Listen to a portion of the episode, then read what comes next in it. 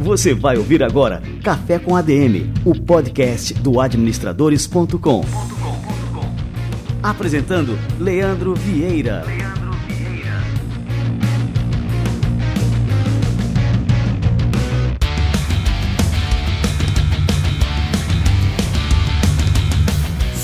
está no ar mais um Café com a DM, a sua dose de cafeína nos negócios. Estamos começando o nosso episódio número 252. Ah, eu tô sem tempo. Quem nunca ouviu apresentou essa justificativa. Trabalhar de forma extenuante e não ter tempo para nada é sinal de que você pode estar falhando em gerenciar a sua equipe e também o seu próprio tempo. Daqui a pouquinho a gente vai receber aqui o professor Carlos Júlio, que foi presidente da Tecnisa, foi presidente da HSM, da Polaroid, é conselheiro em várias organizações e ele vai chegar aqui no Café com a DM para explicar para você como você pode obter mais conquistas na sua carreira gerenciando bem o seu tempo e também o seu foco. E da maneira correta, hein? E, ó, novidade, professor Carlos Júlio também é o novo professor do Administradores Premium. Então, essa entrevista de hoje está imperdível. Fica ligado, daqui a pouquinho o professor Carlos Júlio chega por aqui. Olha só, turma, novidade por aqui é que a gente lançou um grupo exclusivo do Café com a DM no Telegram. Telegram. Não sei como é que você pronuncia. Mas a verdade é que esse grupo está muito bacana. Eu estou participando por lá, tem também a turma aqui do administradores.com, tem o Weber, nosso editor, e também vários ouvintes, já são mais de mil ouvintes do programa. Então a troca tem sido super interessante, o pessoal dá sugestões, é, fala sobre os episódios, as principais lições de cada história que passa por aqui.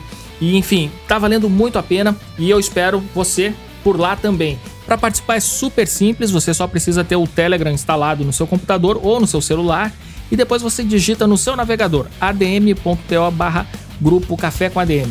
Feito isso, você já cai direto dentro do endereço do grupo, coloca para participar e seja muito bem-vindo.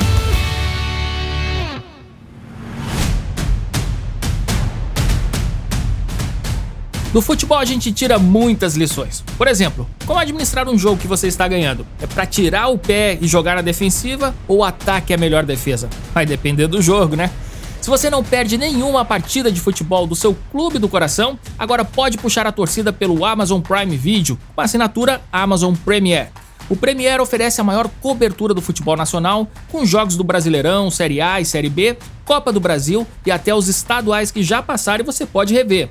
No Prime Video basta um clique para adicionar o Premiere à sua conta. Não precisa ligar para assinar nem ter medo de pegadinha. Assinou online, o sinal liberou. O Amazon Prime custa só R$ 9,90 por mês e você passa a ter acesso a filmes e séries no Amazon Prime Video, músicas no Prime Music, e-books no Prime Reading, jogos no Prime Game e frete grátis da Amazon.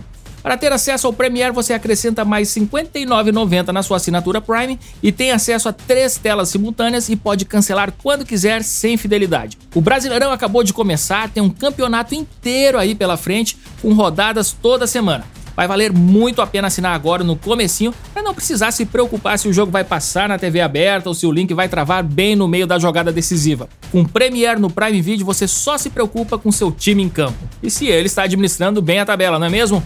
Premiere no Prime Video, futebol e muito mais.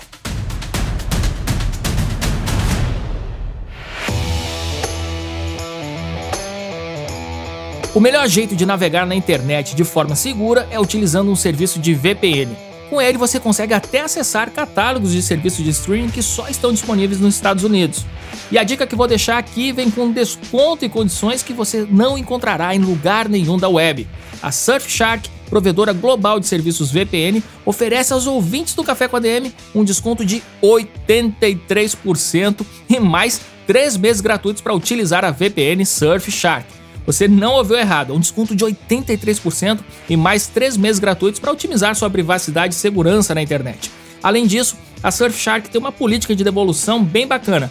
Você pode testar o serviço durante 30 dias. Se não ficar satisfeito, eles devolvem o dinheiro imediatamente. A VPN Surfshark permite que você conecte vários aparelhos ao mesmo tempo, incluindo celulares e smart TVs, garantindo uma proteção extensiva e é muito fácil de instalar e usar. Além disso, você ganha acesso a vários outros benefícios, como driblar discriminação de preços no e-commerce com base no local de acesso, visitar sites bloqueados em alguns países, recurso bem útil para quem faz viagens internacionais, acessar catálogos completos de filmes e séries em sites de entretenimento e muitas outras vantagens. Tudo isso com 83% de desconto, 3 meses de graça e reembolso garantido para cancelamentos em até 30 dias. O cupom de desconto é ADM83. O link na descrição do programa já está configurado para o desconto. Basta acessar e preencher seus dados para ter acesso a todos esses benefícios. Assine agora a VPN Surfshark e conheça a internet de um jeito que você nunca imaginou.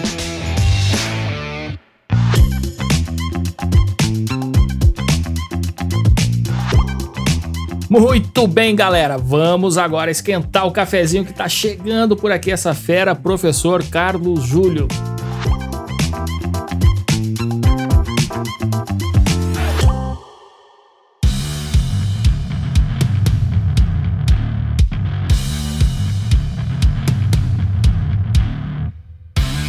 Carlos Júlio é empresário, professor e escritor. Ele foi presidente de empresas como Digital House Brasil, Tecnisa, HSM, Polaroid do Brasil e hoje dirige o Instituto Locomotiva. Ele é professor honorário do IBMEC e também dá aulas na FGV e na FIA USP. Ele tem formação em administração de empresas e tem passagens pela Harvard Business School, London Business School e no IMD de Lausanne, na Suíça. Ele acumula mais de 35 anos como presidente de empresas e 33 anos como conselheiro de administração, além de ser um dos mais requisitados palestrantes do Brasil nas áreas de gestão, estratégia, vendas, marketing, inovação e liderança. Professor Carlos Júlio, que honra te receber por aqui. Seja muito bem-vindo ao nosso Café com a DM. Poxa, mas tem tudo isso aí nesse teu currículo, hein? Vou cortar metade, pelo menos. Bom, bom, bom dia, boa tarde, boa noite, depende da hora que você estiver nos vendo aqui nesse canal importante do Café com Administração, ou com administradores. Perfeito. É, Café com ADM, então, assim, a, a sigla, né? É, é... ADM, eu já não sei se é administradores, é administração. É verdade, abre esse, essa interpretação aí, né? Abre espaço para essa interpretação. Mas vamos lá, Júlio. Júlio, olha só, eu falei aqui, um, e é um pouco desse teu currículo, né? Que é realmente, assim, é bastante inspirador. Né? E, e, principalmente agora, a gente está às vésperas de comemorar, por exemplo, aqui o, o Dia do Administrador, que é no dia 9 de setembro. Né? Então, assim, a gente trouxe aqui um administrador de excelência né? e também é, novo professor do nosso Administradores Premium. Então, assim, os nossos alunos, os nossos ouvintes aqui do Café com ADM é, vão aprender muito com você. E aí eu queria começar justamente pelo início da tua trajetória, né? Que você contasse pra gente, assim, um pouquinho dessa história, como é que se deu lá atrás a opção por fazer administração e toda essa tua carreira no universo executivo, né? Você passou por empresas importantíssimas, é, liderando essas empresas e também, assim, compartilha toda essa experiência e conhecimento que você acumulou como professor. Então, que você contasse um pouquinho aí do, dessa sua trajetória para começar o nosso bate-papo aqui. Temos umas três horas, ou? Olha, aqui a gente não tem limite de tempo aí. Vamos conversando, né? Tentar abreviar um pouquinho, né? Eu, como muitos, inclusive dos meus amigos de diversas origens, sou filho de imigrantes, imigrantes portugueses, né? Que vieram para esse país com o sonho de conseguir criar família, educar os filhos, coisa que era muito difícil no, em Portugal no pós-guerra, com salazarismo e essa coisa toda, uma economia extremamente debilitada. Meu pai chegou aqui, meus pais chegaram aqui no começo dos anos 50, né? E o sonho todo português quando chegava aqui era montar uma padaria, pá, né? Um filho de português, ele é criado atrás do balcão. Né? Esse é o nosso meio ambiente. Normalmente, você tem lá a padaria, ou o bar, ou a mercearia, e no fundo desse estabelecimento é a moradia. Então eu fui desde a tenra idade é, é, permeado por essa coisa do atender, dessa coisa do servir. Sempre fui muito ligado nisso, até porque num bar que meu pai tinha lá no, no Ipiranga, onde eu nasci, é, eu adorava ir para trás do balcão para servir os clientes, né? Como era bebida alcoólica e tudo mais, meu pai não gostava muito, mas quando ele ia para o banheiro e saía de trás do balcão, lá ia eu servir. Só depois de muito tempo, agora na vida adulta, é que eu percebi, porque eu gostava muito de fazer isso, é uma coisa interessante, porque eu me empoderava servindo. Então, hoje, quando a gente vê essa, esses livros aeroporto, né, que fala assim, o líder servidor, o líder servidor nada mais é que é isso mesmo, quer dizer, O líder é aquele que serve, não é aquele que se serve. Liderar significa servir. Servir ao time, servir ao cliente, servir aos stakeholders de uma maneira geral. E eu ia atrás do balcão receber, porque era a maneira que eu tinha de me nivelar aos clientes, aos fregueses, como chamava meu pai, todos eles adultos. Né? Então ali eu comecei a sentir esse prazer do trabalho e do servir. Mais à frente, quando eu fiquei em dúvida se eu iria conseguir fazer um curso universitário ou não, falei, vou fazer um curso técnico para me garantir. E aí eu fiz o colegial técnico em eletrônica. Olha só, eu fui um técnico em eletrônica que era um charme na minha época, até porque essas escolas técnicas, já havia muito poucas. Você tinha a Federal São Paulo, aqui em São Paulo, você tinha a Getúlio Vargas, lá no Ipiranga, você tinha o ITO em Osasco, e você tinha a ET, Escola Técnica Lauro Gomes, em São Bernardo. Então era tipo assim, era 3 mil alunos, 50 vagas e tal. Mas eu acabei conseguindo entrar numa escola dessa e fiz, então, técnico eletrônico, que me deu uma carga enorme de métodos quantitativos, que um curso técnico de eletrônica, você tem uma carga muito grande de física, química, é, eletrônica aplicada, rádio e TV. Então, tudo isso somado nada mais é do que, ou nada mais era do que matemática com física e coisa desse tipo. Então, na verdade, o meu caminho natural era fazer engenharia. Eu tinha já lá no ITO muitos professores da Poli que davam aula no ITO também. E eu fiquei muito entusiasmado. O meu caminho natural era tentar uma Poli ou qualquer coisa assim. Só que eu já trabalhava. Comecei a trabalhar muito cedo, né? Eu, com 13 anos de idade, já tinha um registro profissional numa loja de cinefoto Ou seja, saí do balcão da mercearia para o balcão da loja de cinefoto e aí, como é que eu ia fazer com essa coisa? E como eu gostava muito de comércio, sempre vendo comércio, olha que coisa interessante. Eu não tinha muita ideia do que era comércio exterior. Mas eu falei, puta, eu gosto tanto de, de negócios e tal, vou fazer administração, quer saber? Eu vou fazer comércio exterior. Então eu fui fazer comércio exterior. A minha decisão foi. Eu fiz o vestibular da Fundação Getúlio Vargas, uma das grandes marcas da minha vida, né? Porque isso é uma história até muito bonita, porque eu fiz o vestibular da GV e entrei na GV. Só que a GV era diurno e paga. Eu era duro.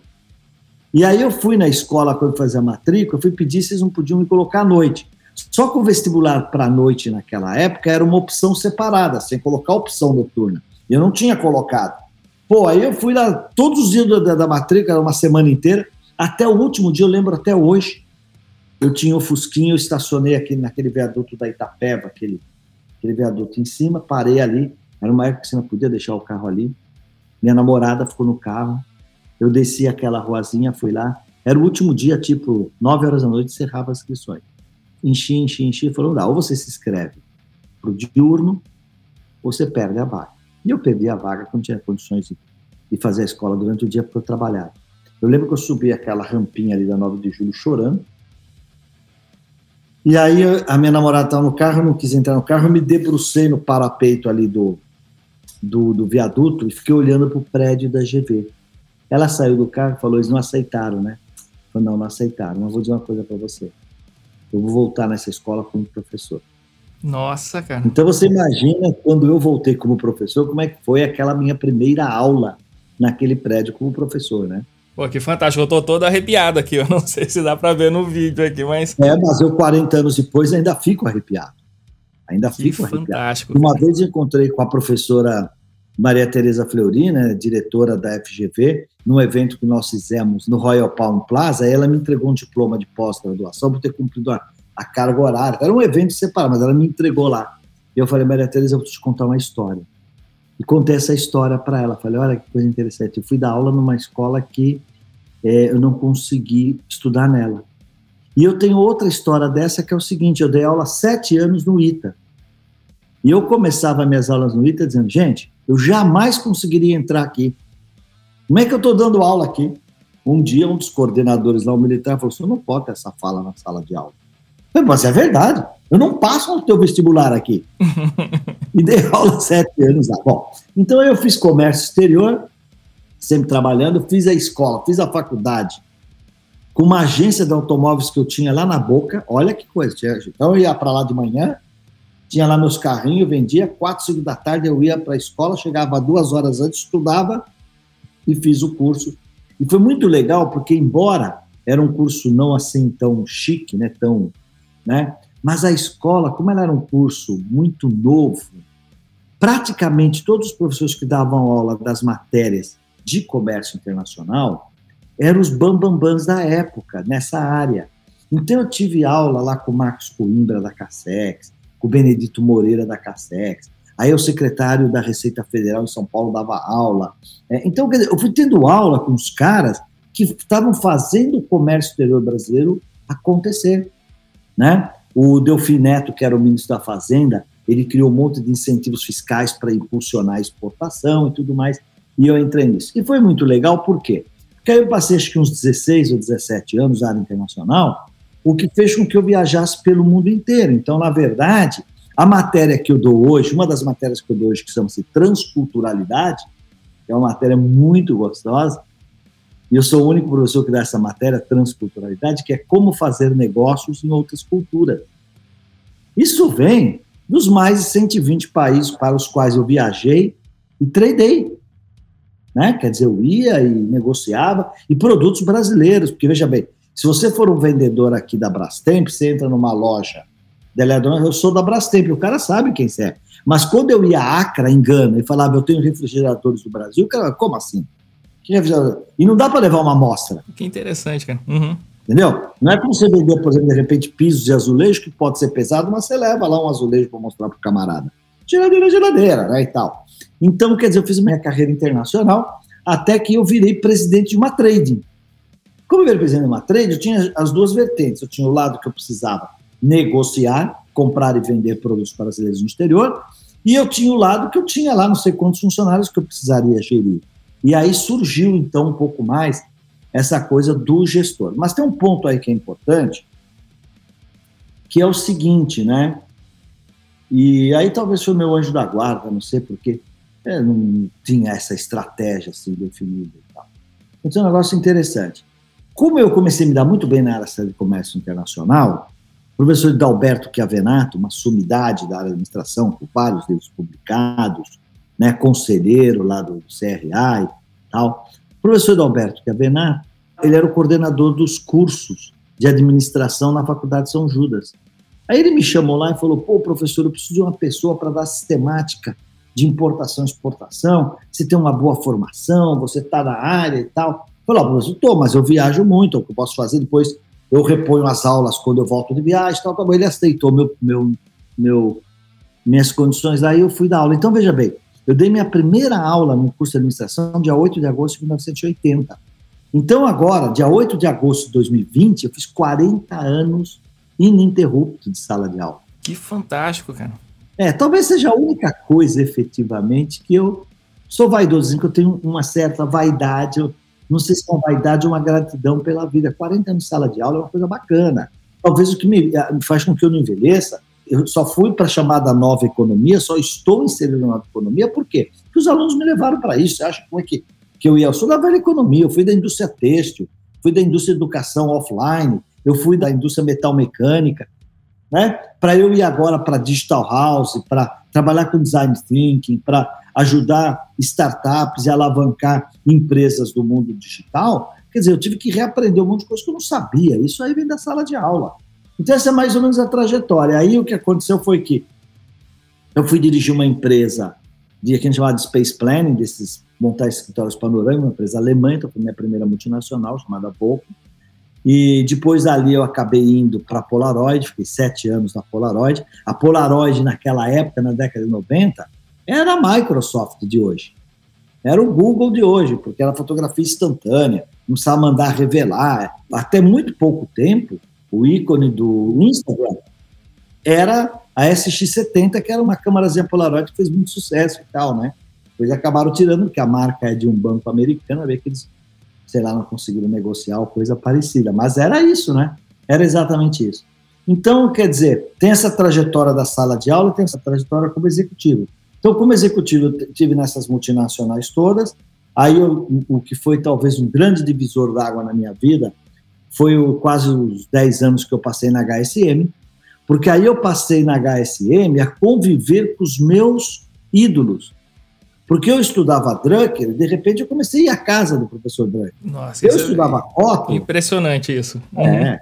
Eu estudava Kotler e ia buscar o professor Kotler no aeroporto, levá-lo para o hotel, jantar com ele, passar um final de semana quando ele estava aqui em São Paulo. Eu lia lá o, o Insert of Excellence do Tom Peters e de repente eu ia com o Tom Peters para Porto Alegre fazer um evento com ele lá e tal. Então comecei a beber também nessas fontes que eram que estavam aqui dos livros, né? E que de repente eu comecei a conviver com eles. E daí, quando soma essa coisa da HSM com a minha vivência com esses gurus e o professor, quando junto o professor com o presidente da HSM, surge o palestrante. Eu tinha um puta de um conto. Imagina eu ir para a sala de aula e pegar o livro do Kotler e, ao mesmo tempo, mostrar um, um, um videozinho lá do Kotler explicando o tema que eu queria comigo do lado. Imagino como que a turma reagia, né? Acho que ficava todo mundo louco. Não, o auditório da SPM, da Nalvar Alvim, chama Auditório Felipe Kotler, porque eu levei o professor Kotler lá para inaugurar o auditório, chama Auditório Felipe Kotler. Que fantástico. Né? É, então aí o que aconteceu? Começou a surgir o palestrante, e eu sou virginiano, então tudo que eu faço eu levo bastante a sério. Comecei a me esmerar nos conteúdos, etc. e tal. E acabou que nos últimos, sei lá, 25 anos, eu acho que eu tenho feito uma média de 100 palestras por ano. O que é muito porque eu tenho outras atividades. Eu tenho amigos meus palestrantes que fazem mais palestras do que isso. Só que eu tenho os conselhos, né? Hoje eu estou em cinco conselhos de, de administração, né? É, dois de companhia aberta, três de companhias fechadas, mas companhias importantes como a Camil, companhias que estão crescendo muito como a Aramis, Grupo TV1, a GSA de alimentos lá do Centro-Oeste. E também quando eu penso nos conselhos, meu primeiro conselho foi em 1986 na Metisa. Nem existia o chamado Novo Mercado. Então eu posso dizer que eu tenho quase 40 anos como conselheiro profissional independente. É muito tempo.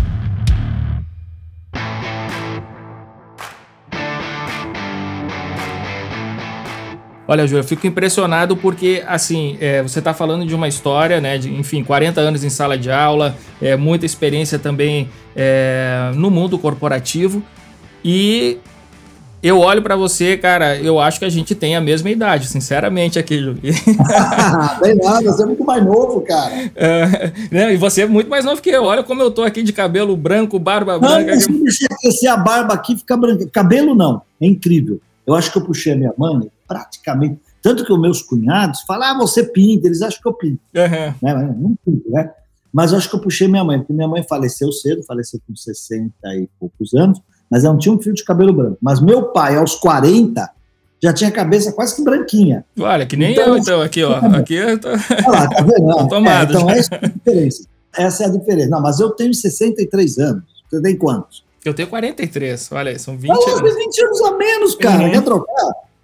Pô, 20 anos é muito ano, cara. Mas, mas assim, eu sempre me impressionei, e assim, eu vou contar aqui para nossa audiência, né? Que eu já conheço você há quase 20 anos, né? Uhum. E quando você era presidente da HSM, e foi quando eu estava começando administradores e comecei a frequentar os eventos da HSM, até mesmo a, a convite lá do pessoal, né? Que a gente formava parcerias e tudo mais.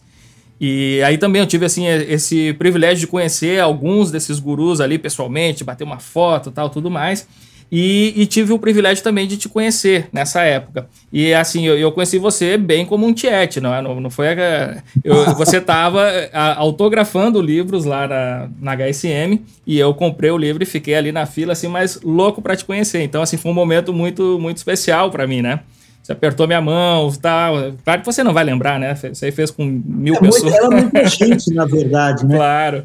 Mas assim, isso para mim ficou. É, foi um momento especial que eu guardo até hoje, né? E é que nem essa sensação sua, né? De você estudar os livros lá do, dos autores e quando você está convivendo com eles. Então, assim, é a mesma sensação que eu estou tendo agora, né? Está tendo aqui essa conversa com você, porque sempre foi um, um exemplo, né? Uma referência para mim. E sempre me chamou a atenção essa sua energia é, jovial, naquela época assim, me chamava a atenção como que você apresentava ali é, os palestrantes e fazia ali aquela né, o, a introdução ali das palestras e tudo mais e é uma coisa sempre que me marcou né então assim de alguma forma também fez parte da minha formação então mas sabe uma coisa Leandro dois pontos importantes primeiro é o seguinte Por exemplo, numa Expo Management, a gente chegava a ter 5 mil pessoas por dia no auditório, então, imagine 15 mil pessoas que, de alguma forma, oi, como é que vai, Júlio? Me assino. Difícil, né? O primeiro ponto.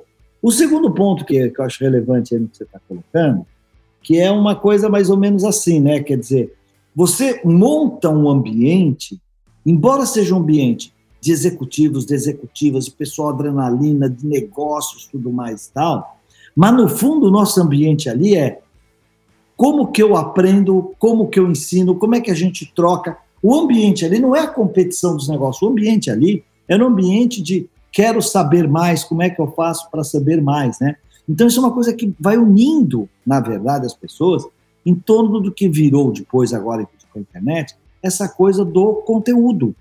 Tem alguns anos que talvez dessas 100 palestras que eu me referi, 20 eles me contratam não como palestrante, mas como âncora. Veja bem, a empresa, assim, ela vai fazer um evento, tem conteúdo, tem o conteúdo interno da empresa, tem o conteúdo que vem de fora e tudo mais. Só que, é, quando ela contrata um MC, e você, a gente tem no Brasil grandes MCs, artistas e não artistas, hein? Tem aqueles que pegam lá o Zeca Camargo, que é um cara tal, e tem um cara que não é, mas é um bom MC.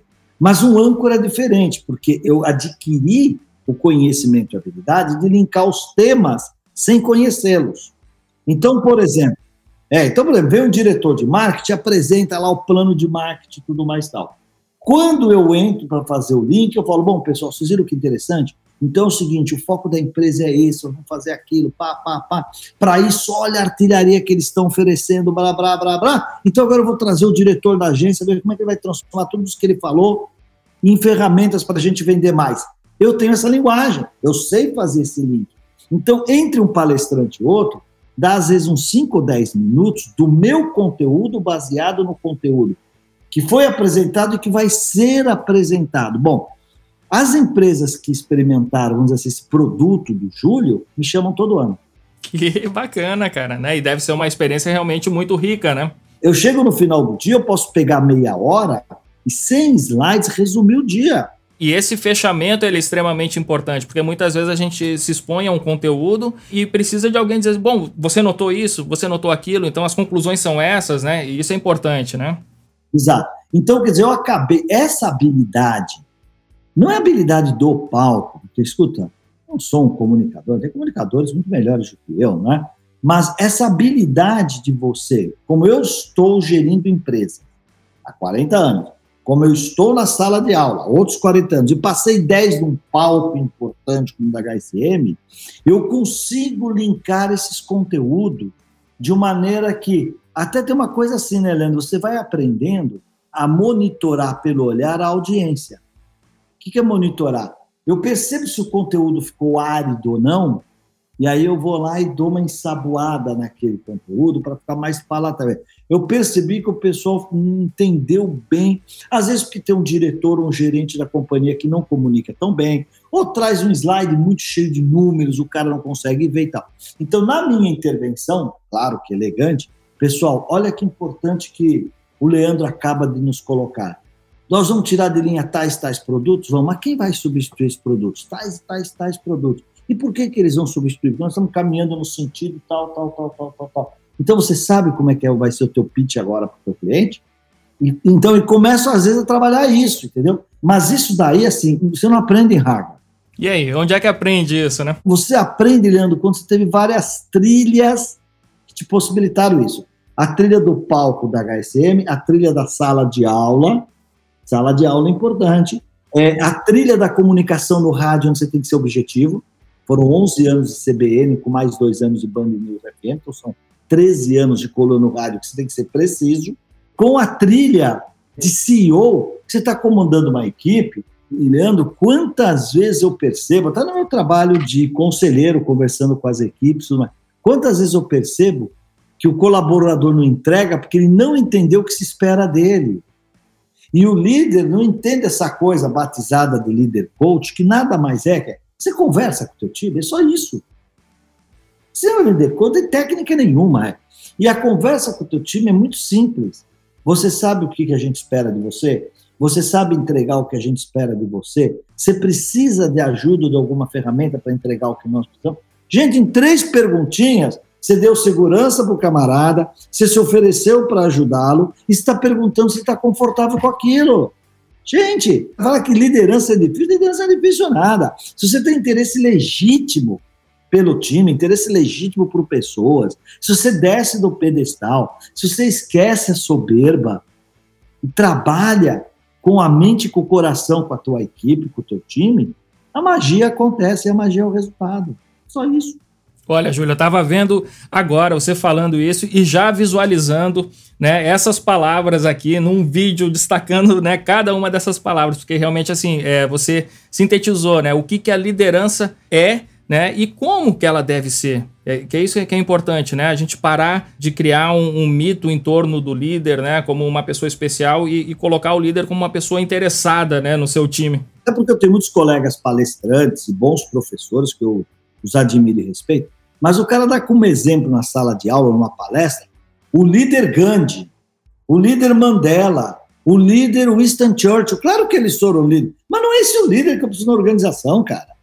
O líder eu preciso na organização é a pessoa capaz de comandar, de inspirar e fazer o time jogar. Aliás, a minha definição de liderança é muito pragmática. Para mim, liderar é fazer o time entregar os resultados com consistência e qualidade. Ou melhor, liderar é gerar valor através da equipe. E o termo-chave aqui é através da equipe, porque eu conheço muitos profissionais de alta performance que chega no final do mês, faz um bom contrato e garante o resultado. Só que ele está jogando pelo time, a missão dele não é jogar pelo time, é fazer o time jogar.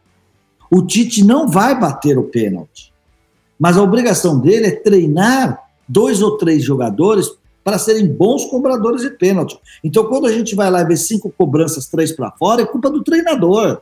Ele não treinou o cara para cobrar pênalti. Percebe? Então, ele não bate, mas ele é responsável em colocar a pessoa certa no lugar certo, entender o comportamento, saber se ela está num bom dia ou não está num bom dia. Isso aí é a liderança. Então, a liderança é entregar o resultado através da equipe. É fazer o time jogar. Você, líder, é o técnico, é o treinador. Então, você tem que fazer o teu time jogar. De outra forma, você manda tudo embora e só você entrega. Fica sozinho lá, você é o super-herói. Mas também o ego, muitas vezes, e assim, não tem, todos nós temos ego e vaidade, né? Acho que quem não tem vaidade não toma banho. Mas é como você gerencia isso. Como é que você gerencia esse ego? Você imagina, Leandro, eu lá num palco da, da HSM com mil presidentes me assistindo, outros dois mil diretores, outros três mil gerentes. Imagina se eu levanto o nariz. Ninguém ia conseguir lidar comigo, nem minha mulher, nem meus filhos iam querer falar comigo. Quer dizer, uma coisa é você estar e outra coisa é você ser. Você pode estar presidente de uma grande empresa, pode estar líder de uma grande equipe, você está. Tá, mas qual é a sua essência? Qual é o seu ser? Seu ser, o que está lá dentro de você? Como é que você faz essa conexão aqui, mente e coração, para determinar como é que você trata as pessoas, como é que se comporta? E na nova economia não tem saída, porque a trilogia da nova economia é empatia, colaboração e prototipação. Sabe o que nós estamos falando aqui? Gente, gente, gente. Empatia com o time, empatia com o cliente, saber as dores do time as dores do cliente. Né? Colaboração, como é que eu sou aquilo que eu sei com aquilo que eu não sei, mas você sabe. Como é que você soma aquilo que você não sabe, mas eu sei? Porque isso dá sinergia. E prototipação é o quê? É juntos a gente consegue montar mais rápido para testar mais rápido. É isso. Então, quer dizer, você vai ficar na velha economia ou você vai migrar para a nova economia? E quando eu falo nova economia, não de tecnologia, não. Estou de novos comportamentos, nova forma de administrar, nova forma de gerenciar, que em alguns aspectos as nossas escolas ainda não sabem como dar essa capacitação. Não sabem. Mesmo quando você pega lá CRA, tudo mais, às vezes eu vou lá, vejo uma ou outra reunião, gente, precisa dar uma injeção de modernidade naquilo. E não é modernidade porque é moderno, é porque esse novo esse novo é o atual e é o futuro. Não vai ser mais como antigamente. Eu mando e você obedece. É, manda quem pode, obedece quem tem juízo. Envelheceu, cara. Se você tiver o teu colaborador lá das nove às cinco, que ele precisa do emprego, está ferrado. Você tem que ter o cara lá porque ele gosta de ir para lá, que ele cresce, melhora os saberes dele, os skills dele, ele se diverte no, com o trabalho. Se tiver o corpo sem o coração e a alma, você não vai reter clientes e você vai quebrar. Júlia, essa entrevista aqui está sendo é, bastante sensorial para mim, porque assim, você fala e eu me arrepio. Mas é sério, porque assim, eu sou um apaixonado por administração, por empreendedorismo. Então, assim, tudo aquilo que você tá falando tá batendo fundo aqui dentro, cara. Que bom. Bom, é, agora é o seguinte, eu fiquei curioso é, com relação assim a todas essas tuas atividades, né? Chega a fazer 100 palestras por mês, aí participa... Por ano, é, por ano. Por ano, desculpa. É, 100 palestras... Não, por, por mês é impossível, imagina. Olha, errei na matemática aqui. Mas, Leandro, às vezes pode parecer, você fala assim, 100 palestras por ano, para alguns parecem muitos, para outros parecem poucos. Mas é assim, o que, que a gente tem que considerar? Que 100 palestras por ano, na melhor das hipóteses, 50 são fora de São Paulo. Então são 50 viagens por ano. Então, às vezes, você dá uma palestra, por exemplo, no Recife, você leva dois dias, dependendo do horário. Não precisa tão longe, só para Ponta Grossa, você tem que. Eu tenho que ir daqui para o aeroporto, aeroporto para Curitiba, de Curitiba a Ponta Grossa, duas horas de carro, Ponta Grossa, Curitiba, Curitiba, São Paulo, São Paulo, minha casa. Então, quando a gente está falando de 50, 60 palestras fora de São Paulo, nós estamos falando praticamente pelo menos uma viagem por semana. Agora, você imagina que meses tipo janeiro, julho, quase não tem eventos, são 10 meses, se tira lá um mês de férias, então divide isso não por 12, mas por 9. É muita coisa. Por 9. Então, quer dizer, você está falando de 12, 14 palestras no mês. Então, muito frequentemente você tem duas, três palestras numa semana. E às vezes em locais diferentes. Eu já tive palestras às nove da manhã em Ribeirão Preto, de lá eu fui para Salvador, fiz uma palestra às três da tarde, e depois na Federação das Indústrias do Recife, outras oito da noite. Nossa, cara, é, é puxado.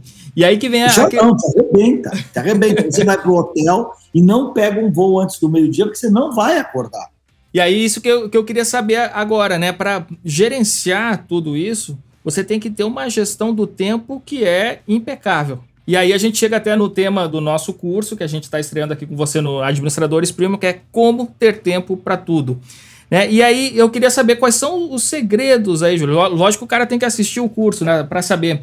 Mas assim, todo mundo tem 24 horas por dia, né? E por que que algumas pessoas, né, como você, conseguem extrair tanto dessas 24 horas e outras ficam reclamando que não tem tempo para nada. É, o que, que diferencia assim é, esses dois tipos de pessoas? Eu conto essa história na abertura do curso, como eu conto na abertura do livro, porque o Como Ter Tempo para Tudo sai do meu livro que eu lancei pré-pandemia, que é o que eu não posso deixar de fazer hoje, que é um livro sobre gestão do tempo e gestão da agência. E ele nasce porque metade dos meus alunos, eles acham que eu sou mentiroso. Eles acham, não, eles têm certeza que eu sou mentiroso. Porque o aluno ele faz o seguinte raciocínio, pera um pouquinho só. Esse cara tem uma escola digital, ele tem uma coluna diária na CBN, ele está em cinco conselhos de administração, ele faz umas 100 palestras por ano, e ainda vem aqui dar aula? Mentira, o cara não consegue fazer tudo isso. E aí um dia eu ofereci para os alunos, na última aula, já tinha feito avaliação e tudo mais, eu ofereci uma aula para eles dizendo como é que eu gerenciava a minha agenda. Para minha surpresa, era uma aula opcional, vieram todos os alunos. Todos os alunos. E dessa aula, dois dos alunos me pediram que eu tinha que contar essa história lá na empresa deles. E eu acabei indo, acho que foi uma palestra, não me engano, na Nestlé e outra na Monsanto, alguma coisa assim. E aí, quando eu transformei aquela aula em alguns slides para fazer a palestra, o boca a boca eu comecei a ser convidado a fazer em outros lugares. Aí eu falei, quer saber, vou escrever o livro. Aí eu escrevi o livro. E é interessante, porque eu só percebi que eu tinha um método quando eu escrevi. Eu não achei que aquilo era o um método. Para mim, aquilo era assim: eu pegava minha, minha agenda, enxergava a semana, montava os dias. Todo dia de manhã eu começo com essa pergunta, que eu não posso deixar de fazer hoje. Começo por essa tarefa e meu dia começou a render. Meu dia rende mais. E eu comecei a montar essa, esse método, sem saber que era um método, para gerenciar o meu estresse. Foi mesmo. É, porque quando eu enxergo a semana como um todo, então se eu sei que na sexta-feira eu tenho uma live com você sobre o tema, não é o caso aqui, mas se eu tivesse que preparar alguns slides ou alguma coisa, eu não ia deixar para preparar ontem. Eu já ia pensando, já selecionava uns slides, já via se estava legal. Se os slides tivessem envelhecido, de repente dava uma rejuvenescida e tal. Quando eu enxergo a semana toda, isso vai tirando o meu estresse. E isso começou a me dar uma dinâmica totalmente diferente na minha gestão do tempo, né? E daí eu tirei uma trilogia que, na verdade, eu observei naqueles profissionais que eu mais admirava e comecei a incorporar no meu dia a dia. Como tudo depende de hábito, aliás, Heráclito dizia, né? A repetição faz o hábito e o hábito faz a eficiência. O hábito faz eficiência desde que você esteja fazendo as coisas certas e fazendo certas coisas, que é diferente. Um conceito de eficiência, um conceito de eficácia. Você fazer bem as coisas é um conceito de eficiência. Você fazer as coisas que têm que ser feitas é um conceito de eficácia. Então, daí eu comecei a observar que tem um, uma trilogia muito forte nos gestores que dão mais resultados em qualquer âmbito, né? em qualquer nível da empresa, em qualquer cargo, tanto homens como mulheres. Eu percebo tanto os mais jovens como os mais velhos, que é foco, disciplina e organização. E eu comecei a perceber que quem tem pelo menos uma dessa chamada soft skill, quem tem pelo menos uma dessa já é diferente. Se você é uma pessoa focada, você é diferente. Se você é uma pessoa disciplinada, você é diferente. Se você é uma pessoa organizada, você é diferente. Agora, quem consegue, sabe, tirar um 7 ou 8 nas três, isso é muito diferenciado. Muito. Por quê? Porque o foco é a tua capacidade de dizer não. O foco é a tua capacidade de entregar o que precisa ser entregue. A disciplina, o que é uma pessoa disciplinária? É aquela que faz o que diz que quer fazer. Então, a pessoa que cumpre a sua palavra, a pessoa que cumpre as suas metas, é uma pessoa disciplinada. Eu falava assim para os alunos: olha, se você lá na tua empresa está sendo muito cobrado, de duas uma. Ou você está prometendo que você não pode entregar, ou você não está entregando o que prometeu. Está na marca do pênalti, cara. Porque quando você tem um colaborador disciplinado, você pede e não cobra. Colaborador que não é disciplinado, você pede, duas horas depois você cobra de novo. E aí? Está fazendo? E organização é como é que você lança a mão de disciplinas, de agenda, de método, de tecnologias para conseguir fazer tudo o que você tem que fazer. Porque é o seguinte, eu, eu ouço, mas é muito constante isso. Ah, puta, juro, não consigo ir na academia, não consigo fazer exercício. Aí eu faço a pergunta pro cara, mas você está na agenda? Como assim? Você está na tua agenda? Você se põe na sua agenda? E se você não se põe na sua agenda, acabou, cara. Uma coisa. É, é. Eu, por exemplo, até as oito e meia da manhã eu cuido de mim. Isso é importantíssimo, né? Eu não respondo WhatsApp, não vejo e-mail, porque se eu vejo e-mail WhatsApp tem alguém precisando de alguma coisa urgente, eu vou lá socorrer. Não, eu não vejo, pô. Até as oito e meia é o tempo do Carlos Júlio. Então é o seguinte, eu acordava às sete, comecei a curtir cuidar de mim, comecei a acordar às seis e meia. Hoje eu normalmente acordo e saio da cama às seis e meia. Então tem duas horas para mim por dia. É a musculação, às vezes está um amanhecer lindo, eu falo, quer saber, só vou caminhar, porque é importante a coisa da contemplação, da meditação, de você estar com você, isso é muito importante, né? Dizem que a vida é curta para ser mal vivida. Só que muita gente não entende o que é viver bem a vida, o que dá significância à nossa vida. E eu acho que a agenda faz um papel primordial nisso. Nós temos uma vida profissional importante, nós temos uma vida social com os amigos que é importante, nós temos uma vida familiar que também é importante, nós temos uma vida comunitária, que a comunidade precisa da gente, que também é importante. Você tem uma vida emocional que vai aí na tua fé, na tua religião, na tua meditação. Quer dizer, será que eu preciso viver cada vida de uma vez? Não. Você vai se aposentar para depois viver a tua outra vida? Não. Como é que você gerencia? Aliás, é um livro que eu comecei a escrever, não terminei, que chamava exatamente isso: Quantas vidas você quer ter? Ó, oh, que legal, tem que terminar isso aí. Lembra que eu comecei o livro, Leandro, escrevendo assim: Dizem que gatos têm sete vidas eu também quero tê-las. Mas eu me dei conta que eu não preciso terminar uma vida para começar a outra. E aí eu começo então a falar sobre é, o que são as sete vidas, né? O quais são as sete vidas.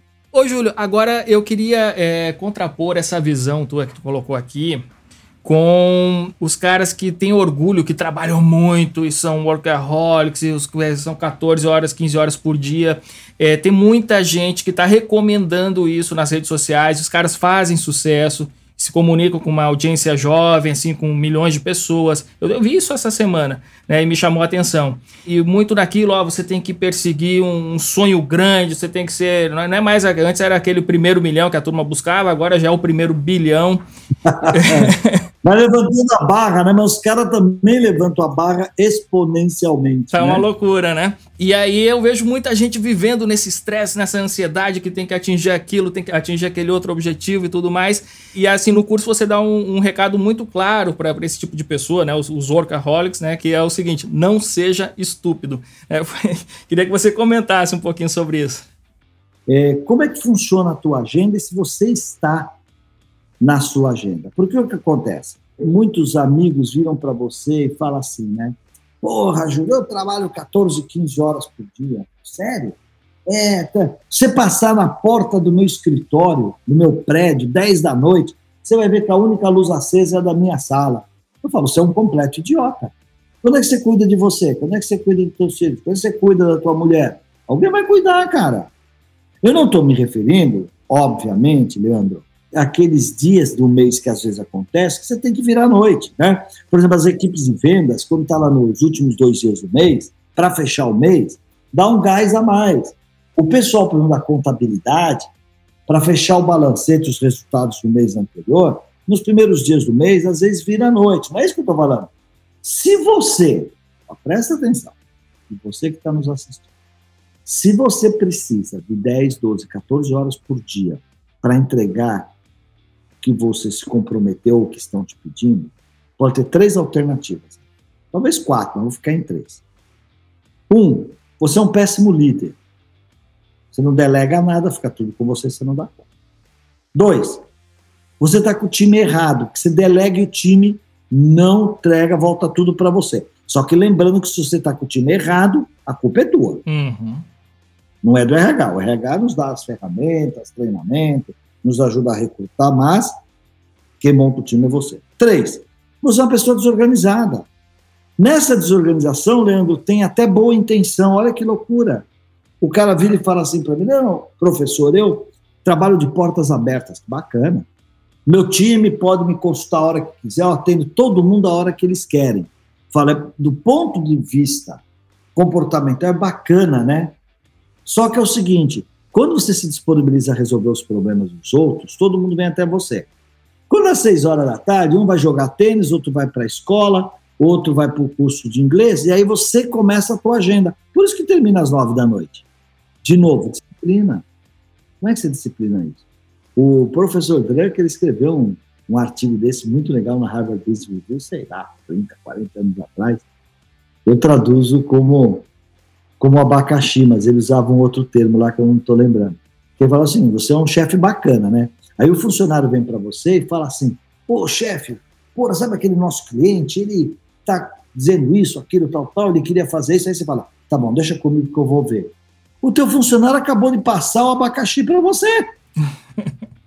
Aí ele fica na boa porque o chefe está resolvendo. E outra, é acabar de chegar três horas da tarde, ele passa você e fala: ô chefe, você ouviu o negócio nosso lá? E ele está te cobrando. Você não educa, você não tem time, você não delega. É claro, o cara vê, olha, o cliente está assim, assim, tá. E você pensou o que a respeito? Como é que você pensa em resolver isso? Muito bom. não, não pensei. Pensa como é que você resolveria. Se você tiver insegurança, troca uma ideia comigo. Mas vai lá e vê como é que você resolveria olha aí. isso. Isso é uma lição, assim, olha, sem preço essa aí, viu? Porque muita gente passa por isso, tenho certeza. Nossa! Não, cara, ô chefe, mas eu tô falando com, com, com o senhor porque eu não sei como resolver. É, mas você já viu que no teu job description isso é uma coisa importante? Então qual é o desafio? Vai lá e pensa, mesmo que você venha com umas ideias de merda, mas vai porque essa é a maneira de você começar a ter autonomia sobre o seu trabalho. Você sabe o que mais reclama aqui nessa companhia? Não ter autonomia para trabalhar. Estou te dando autonomia, vai e volta. Não deixa ficar contigo, cara. Muito bom. Porque é fácil, né? Claro, todo mundo adora o chefe que pega todas as nabas para ele. Só que ele não almoça, aí ele sai às 10 da noite, sabe? Você às 6 da tarde vai bater um futsalzinho com a turma do, de vendas. Não é justo. Foco, disciplina e organização. Muito bom. É, Júlio, para a gente terminar aqui o nosso Café com a DM de hoje, é, a gente tem um quadro, a gente sempre termina com esse quadro, que é fecha com chave de ouro, que é o quadro Livro da Semana. E eu tenho aproveitado demais esse quadro, porque a gente recebe assim pessoas é, super inteligentes, né? E diz aquele ditado, né? Quando você conhece uma pessoa inteligente, pergunte o que ela lê. E eu quero saber assim, qual que é a sua indicação de leitura, que eu já vou anotar também aqui para correr na sequência aqui para ler e para os nossos ouvintes também.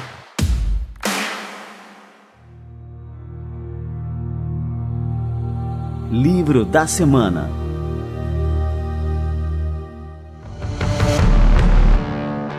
Olha, seria uma deselegância eu falar do meu próprio livro. Então, não vou falar do meu próprio livro. Ah, esse eu né? falo, viu? Pode deixar comigo. Eu não vou falar, mas é assim, eu tenho, não sei se é uma virtude ou se é um defeito, eu leio muitos livros ao mesmo tempo. E agora, com o Kindle, é pior ainda, porque eu vou comprando e pondo lá dentro e vou lendo. Mas eu acho que um livro que eu acho que valeria muito a pena, ele já está várias semanas aí com um dos mais vendidos no Brasil e nos Estados Unidos, que é de uma PhD em psicologia, Carol Dweck, que é o Mindset. Esse é um livro que vem de muita pesquisa, a versão original em inglês chama-se Mindset, e tem também em português, que tem o mesmo nome, Mindset, né? Que, na verdade, o estudo dela é interessante, porque ela foi verificar porque muitas crianças né, na escola, umas enfrentam desafios como um jogo e outras não querem o desafio até por medo. E aí ela conseguiu mostrar que existem duas correntes é, na neurologia que ela chama de mind, mindset fixo e mindset de crescimento. Pessoas que acreditam, ah, essa é a minha inteligência, é isso que eu sei, daqui eu não passo. E outras que não, e fala, não, peraí, eu posso aprender o que quiser aprender. Então essas pessoas, elas se divertem no erro. Elas aprendem no erro, elas não têm medo de errar, que aliás é uma característica da nova economia, o fast learning, né? Quer dizer, o erro honesto. Eu posso errar, mas você pode errar, mas você tem que errar rápido e barato. Porque quando você erra rápido, é porque você está aprendendo. E quem tem o mindset fixo, você fala, puxa, isso não é para. Sabe aquela, aquele jovem que fala assim, puxa, eu não consigo entrar nessa escola. Ele se conforma com uma escola de menor qualidade. Ele nem tentou. Não é que ele foi lá, tentou e não deu certo e ele ficou com a possibilidade dele. Então, esse é um livro que eu acho que mexe muito com os conceitos que impede muita gente de fazer coisas novas, impede você de realizar seus sonhos quando você acha que não é para você. Como assim não é para mim? Então, acho que o Mindset é um livro de leitura fácil, leitura rápida, tem português e tem original em inglês, que eu acho que vale a pena você ler.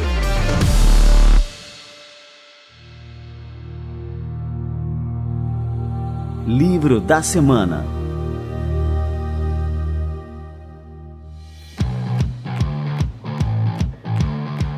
Sensacional, professor Carlos Júlio aqui no Café com a DM. Ô, Júlio, queria te agradecer muito aqui pela presença, pelas aulas que você deu aqui hoje. Não foi uma só aqui, foram várias, várias lições. É, esse aqui é um Café com a DM pra gente escutar uma vez e reescutar de novo com lápis na mão para anotar. Cara, tem muita coisa aqui e, e, a gente vai fazer isso aqui, viu? Você vai ver. Na, na próxima semana a gente vai destacar vários pontos aqui dessa entrevista, porque realmente aqui foi um uma contribuição inestimável aqui para toda a nossa audiência, né? E para todos os nossos alunos. É um orgulho ter você agora também como professor do Administradores Premium. E é isso aí, vamos continuar é, com esse espírito né, de compartilhar conhecimento, compartilhar experiência e assim a gente vai promovendo mudanças na nossa sociedade. Obrigado mesmo. Prazer foi meu, um abraço para você, um abraço para todo mundo que dedicou um pouco do seu precioso tempo para ouvir aqui a mim e ao Leandro, tá bom? Foi um prazer estar aqui no Café com a DM um abraço para todos vocês. Valeu, um abraço.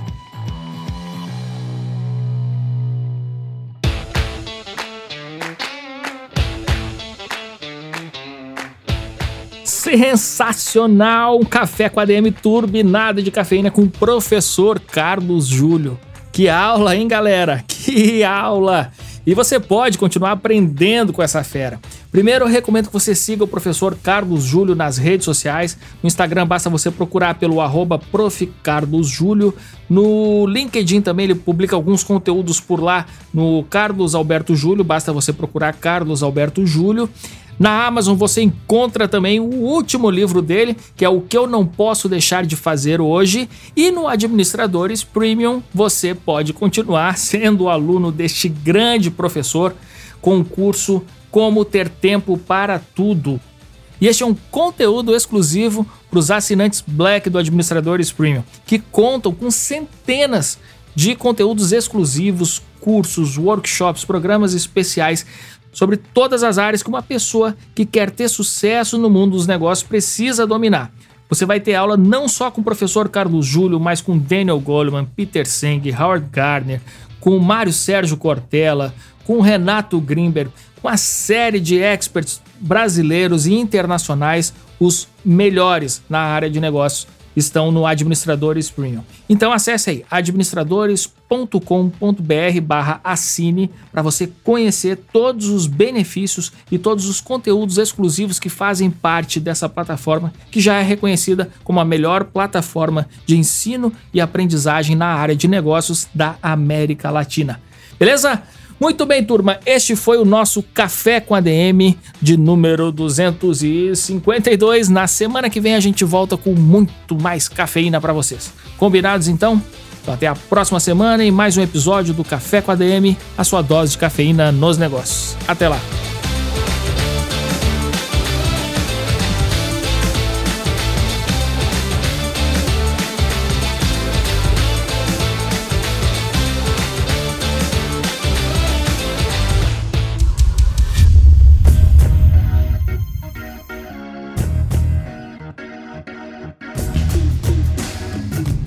Você ouviu Café com ADM, o podcast do administradores.com.